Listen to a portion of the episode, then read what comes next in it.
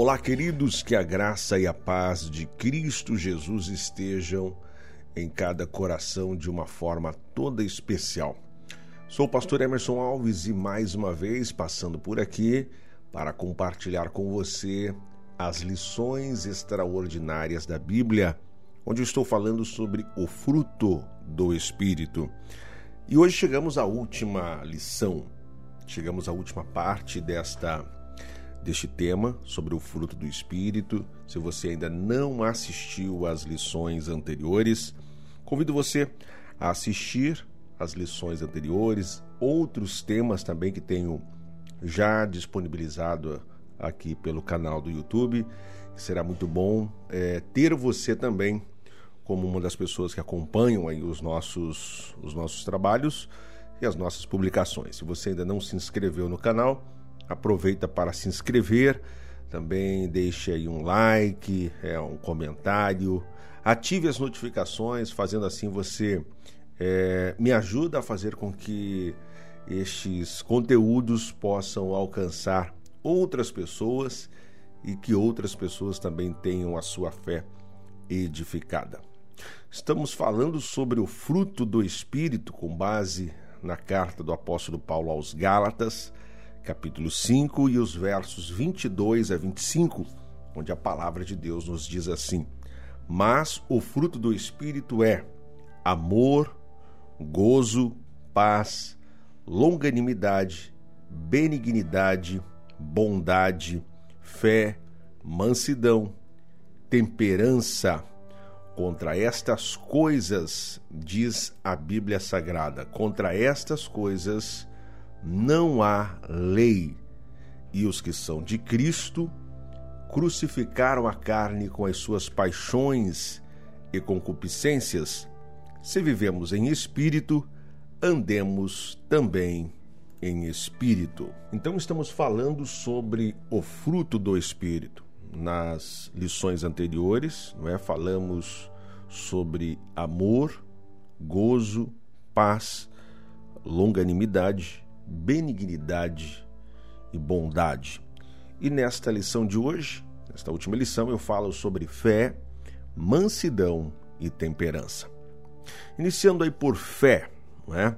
Essa palavrinha aí tão pequena no nosso vocabulário português, mas que possui grande significado para todos nós. O autor aos Hebreus, no capítulo 11, no verso 1, ele diz: Ora, a fé é o firme fundamento das coisas que se esperam. Veja que aqui ele dá uma definição de fé. Ele diz: fé é o firme fundamento das coisas que se esperam e a prova das coisas que se não veem. É, numa outra versão, na Almeida Revista e Atualizada, ARA, essa outra que eu fiz menção é ARC, Almeida Revista e Corrigida, mas a versão ARA é, o mesmo texto diz assim: ora, a fé é a certeza de coisas que se esperam. Na, no primeiro texto diz que é o firme fundamento, mas agora aqui diz que é a certeza. Ambos, ambas definições são, é, são iguais, mas que nos dá uma clareza maior, melhor sobre o termo fé. Ora, a fé é a certeza das coisas que se esperam, a convicção de fatos, na versão que lhe agora há pouco, diz a prova das coisas, e aqui ele diz a convicção de fatos que se não veem. Então, pela fé, eu posso ver o invisível, alcançar o inalcançável, atingir o inatingível. É, há uma lição onde eu digo, falo sobre como Deus age em nossas vidas, e lá eu digo que Deus age através da nossa fé. Depois você pode assistir essa lição, onde eu falo da ação de Deus através da nossa fé. Então nós precisamos deixar que este fruto do Espírito seja produzido na nossa vida, a fim de que nós tenhamos fé. Então o autor aos Hebreus ainda afirma que sem esta fé, é, sem esta certeza dos fatos, sem esta convicção dos fatos, sem esta, sem este firme fundamento, não é, nós não poderemos agradar a Deus. O verso 6 diz que, de fato, sem fé, é impossível agradar a Deus, porquanto é necessário que aquele que se aproxima de Deus creia que ele existe e que ele se torna galardoador dos que o buscam. Então nós precisamos ser munidos de fé para que a gente possa alcançar os propósitos de Deus para a nossa vida, na nossa caminhada cristã. E aí na sequência vem mansidão, não é? Vem a mansidão. E Jesus é um exemplo de mansidão. É, quando nós lemos lá em Mateus capítulo 11, verso 29, Jesus diz assim: Tomai sobre vós o meu jugo, aprendei de mim que sou manso e humilde de coração, e encontrareis descanso para as vossas almas. Né?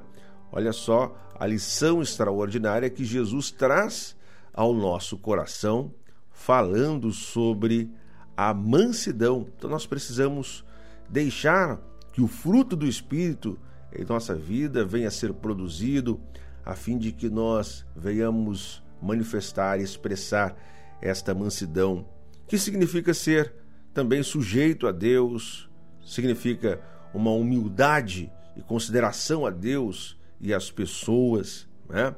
É, sermos pessoas que venhamos expressar brandura em nosso relacionamento para com o próximo, não é? sermos corteses, amáveis, discretos, bondosos e controlar estes sentimentos da nossa vida. Então nós precisamos é, manifestar o reino de Deus através do fruto do Espírito e sendo como Jesus foi manifestando este esta mansidão. Lá na primeira carta de Pedro, capítulo 2, os versos 21 e 23, o texto diz assim: Porque para isso sois chamados, pois também Cristo padeceu por nós, deixando-nos o exemplo para que sigais as suas pisadas, o qual não cometeu pecado, nem na sua boca se achou engano, o qual, quando o injuriavam, não injuriava, e quando padecia, não ameaçava, mas entregava-se àquele que julga justamente. Então você não pode é, revidar, né, querer se, se vingar quando você for injuriado, quando você for ameaçado, mas você deve manifestar esta mansidão, deixando que Deus venha agir em seu favor, Deus venha agir por você. E por fim, nós temos a temperança, que é o domínio próprio, é o autocontrole. E o nosso maior desafio é controlar a nossa língua, nossas palavras, nossos desejos, nossos impulsos, né? nossos pensamentos, nossas atitudes né? Este é o nosso maior desafio. É, na lição anterior, onde eu falo sobre as nossas guerras, que a nossa guerra não é contra pessoas, mas nossa guerra é contra as hostes espirituais da maldade. Né? Então nós precisamos saber controlar isso, controlar dentro do nosso coração esses impulsos, esses desejos, essas nossas atitudes, porque nós estamos, na verdade, engajados numa batalha espiritual. Nossa luta não é contra as pessoas. Nossa luta não é contra a carne, contra o sangue. Nossa luta é no reino espiritual. Por isso nós precisamos ter o domínio próprio, o autocontrole né, diante das situações da nossa vida. Lá em Provérbios 16, 32, a Bíblia diz assim: Melhor é o que tarda em irar-se do que os poderosos, e o que controla o seu ânimo, veja, e o que controla o seu ânimo do que aquele que toma uma cidade. Então é melhor aquele que controla o seu ânimo do que aquele que toma uma cidade. Então, controlar-se, ter o domínio próprio, controlar a si próprio é melhor do que tomar uma cidade toda. Né?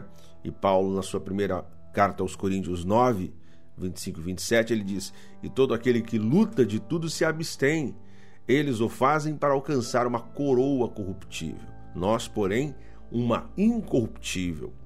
Pois eu assim corro, não como a coisa incerta, assim combato, não como batendo no ar, mas antes subjugo meu corpo, eu reduzo a servidão, para que pregando aos outros eu mesmo não venha de alguma maneira, a ficar reprovado.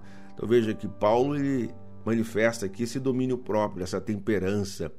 Ele diz assim: Antes subjugo meu corpo e o reduzo à servidão, para que pregando aos outros eu mesmo não venha de alguma maneira a ficar reprovado. E ele diz: Assim corro, não como uma coisa incerta, e combato, não como batendo no ar. Né? Então, Paulo manifesta este domínio próprio que ele possuía e buscava em Deus, que era uma expressão do fruto do Espírito que era produzido na sua própria, na sua própria vida. Então, queridos, que nós venhamos deixar o Espírito Santo produzir em nós este fruto do Espírito, que é sinônimo de amor, gozo, alegria, paz, longanimidade, benignidade, bondade, fé, a mansidão e a temperança, que é o domínio próprio.